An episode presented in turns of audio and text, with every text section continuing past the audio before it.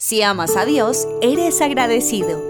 Esta actitud constante nos lleva a recibir diariamente esas bendiciones que no merecemos.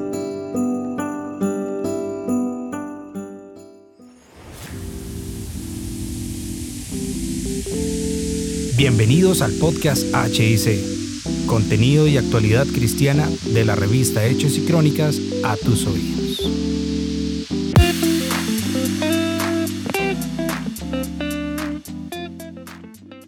Hola, les saluda Jennifer Barreto, editora de la revista Hechos y Crónicas.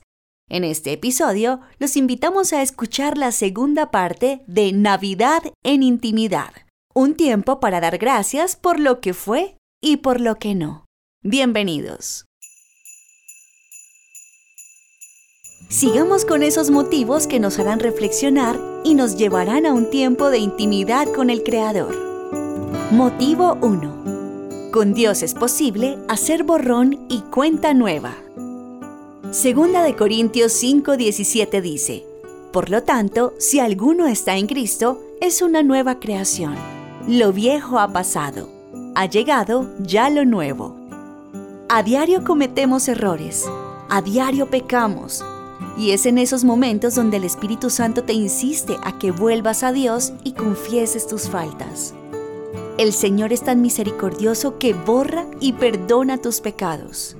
Da gracias a Dios y toma la decisión de no volverlos a cometer. Motivo 2. Contigo la victoria está asegurada. Primera de Corintios 9:24 dice, ¿No saben que en una carrera todos los corredores compiten pero uno solo obtiene el premio? Corran pues, de tal modo que lo obtengan. ¿Tuviste algún logro este año? Piensa en aquellas proezas, retos y tareas en las que te fue bien. ¿Te ascendieron en el trabajo? ¿Ganaste un premio? El simple hecho de saber que Dios te dio la victoria en tus proyectos y te dio cosas que no imaginaste son motivo para seguir dando lo mejor de ti y tener la certeza de que con Dios todo es posible. Motivo 3. Jesús es el médico de médicos. Juan 11:4 dice, Cuando Jesús oyó esto, dijo, Esta enfermedad no terminará en muerte, sino que es para la gloria de Dios para que por ella el Hijo de Dios sea glorificado. Si pasaste por una enfermedad o si en este momento tienes un quebranto de salud, aférrate a Dios, acrecienta tu fe y confía que Él te sanará. Dios conoce cada parte de nuestro cuerpo y Él es soberano. Agradece, alábalo y reconoce su soberanía.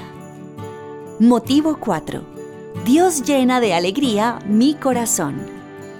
Salmo 126.3 dice, Sí, el Señor ha hecho grandes cosas por nosotros, y eso nos llena de alegría.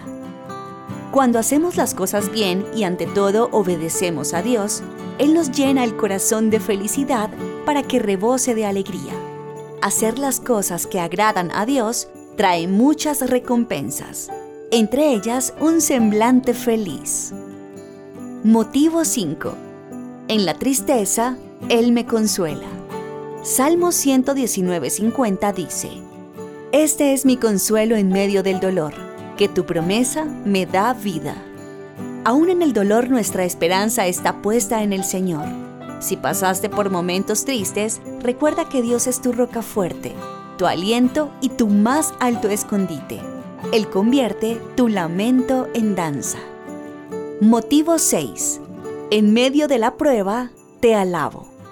Santiago 1.2 dice, Hermanos míos, considérense muy dichosos cuando tengan que enfrentarse con diversas pruebas. Piensa en las pruebas que pasaste este año. Algunas fueron duras, ¿verdad? Tómate un tiempo para alabar y agradecer a Dios así no lo entiendas.